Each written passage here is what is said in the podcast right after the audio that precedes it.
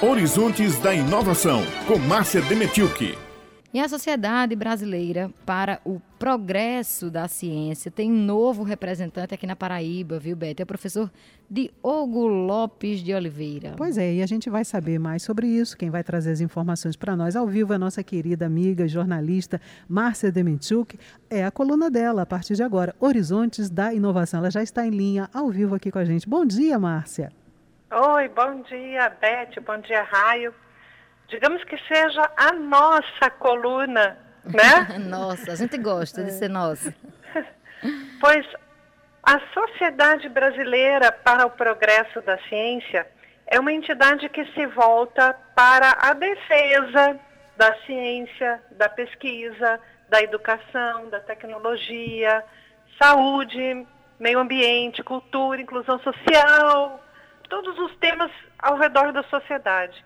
E atualmente tem um papel estratégico em meio à crise sanitária e social e política que o Brasil atravessa. Nas eleições que encerraram na semana passada, foi eleito o filósofo Renato Janine Ribeiro, ele é professor na USP, como presidente e a prestigiada professora e pesquisadora da Universidade Federal de Campina Grande, Francilene Procópio Garcia, assumirá uma das três vagas na secretaria da SBPC, isso tudo para o biênio 2021 a 2023.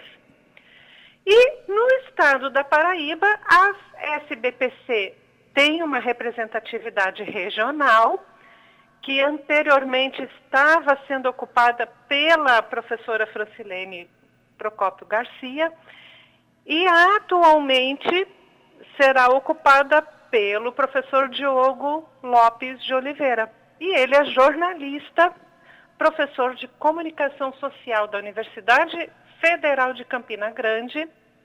Eles têm lá a Educomunicação e desde quando ele era estudante universitário, se volta para a divulgação da ciência. A gente fez uma entrevista que foi mais parecida com uma conversa, sabe?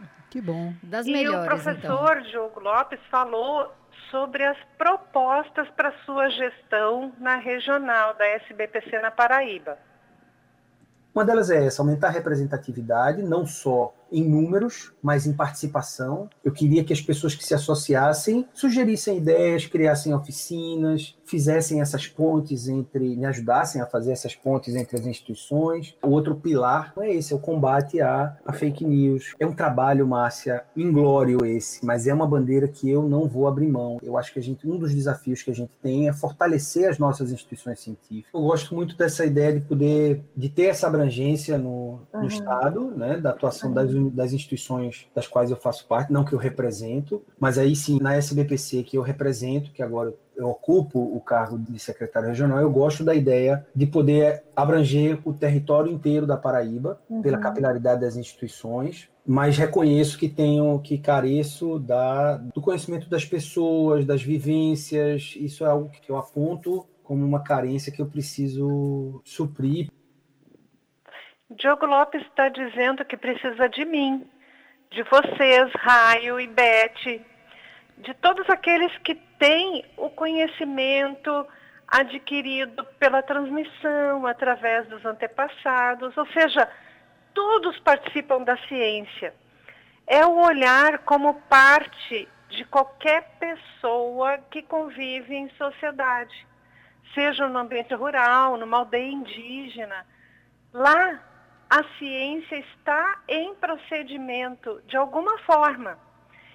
E, Maurício, por favor, chama o próximo áudio do professor Diogo, que ele explica melhor isso eu quero desconstruir a ideia de que a ciência tem um produto acabado, entregue num, num lacinho, né? Olha, tá aqui o presente, isso aqui é o, é foi o que eu fiz. Quando o importante é a gente entender o processo, é a gente entender as etapas. Agora, em relação à pandemia, é importante a gente entender os processos de, de, de elaboração de uma vacina, É importante a gente entender os testes in vitro, é importante a gente entender os testes clínicos, para a gente não cair em fake news, para a gente não compartilhar as fake news, para a gente não nublar o entendimento das pessoas sobre o mundo. Isso é nublar o entendimento das pessoas sobre a realidade é gravíssimo e conduz a gente a atitudes como as que a gente vê, e a gente tem N exemplos ultimamente, extremistas, intolerantes, e a lista dessas atitudes a gente conhece muito bem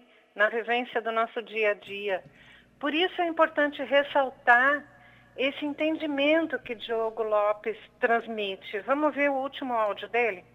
O meu orientador chama o professor Bruce Lewenstein. Ele é tido como o papa da divulgação científica no mundo, tem 10 mil citações na vida, e ele diz uma coisa muito bacana, ele diz eu trabalho com divulgação científica, com science communication, porque eu quero que as pessoas usufruam dos benefícios da ciência, que as pessoas percebam que a vida é mais fácil com ciência. Tudo bem, é mais complicado a gente entender, é mais complicado a gente entender como funciona a ciência, é mais complicado, mas é muito mais recompensador você enxergar a vida pelo prisma da ciência.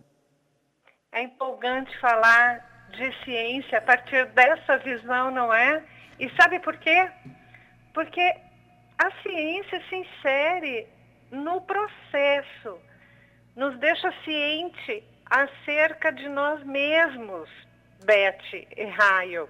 Pois é, Márcia, a gente tem a. Ah ainda um conceito antigo, né, de que ciência é aquilo que se faz apenas dentro dos laboratórios acadêmicos, sem entender realmente a complexidade de tudo que gira em torno dessa temática, né? A gente faz ciência o tempo inteiro, só que vem os especialistas, as pessoas realmente com entendimento e conseguem traduzir aquilo e realmente levar para um uso coletivo, né, Beth? Um entendimento geral daquilo que está acontecendo na sociedade.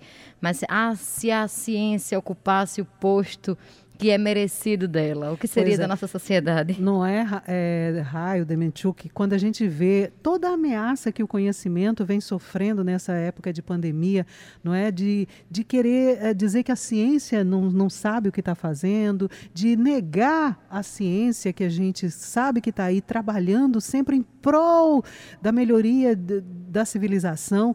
E eu gostei também de ver na fala do Dr. Diogo a importância que ele dá aos saberes enquanto conhecimento também, o saber do indígena, o saber do homem popular, o saber que a gente traz da nossa ancestralidade. Tudo isso é ciência, tudo isso é conhecimento. A gente deve defender sempre o conhecimento, principalmente quando a gente vê o conhecimento ser tão ameaçado hoje em dia. Pois todo o apoio ao Dr. Diogo Lopes nessa nova empreitada.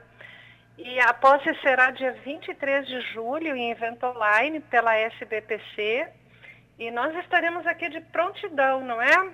Com certeza. Ao lado dele e ao lado da ciência. Divulgando a ciência diariamente, minha amiga Márcia que essa é a nossa missão aqui no Jornal Estadual. Pessoal, um grande abraço, foi um prazer e muito obrigada por tudo. A gente é que agradece, né, Muito obrigada, Márcia, inclusive pela generosidade de transformar essa coluna em nossa. Muito obrigada e até a próxima semana.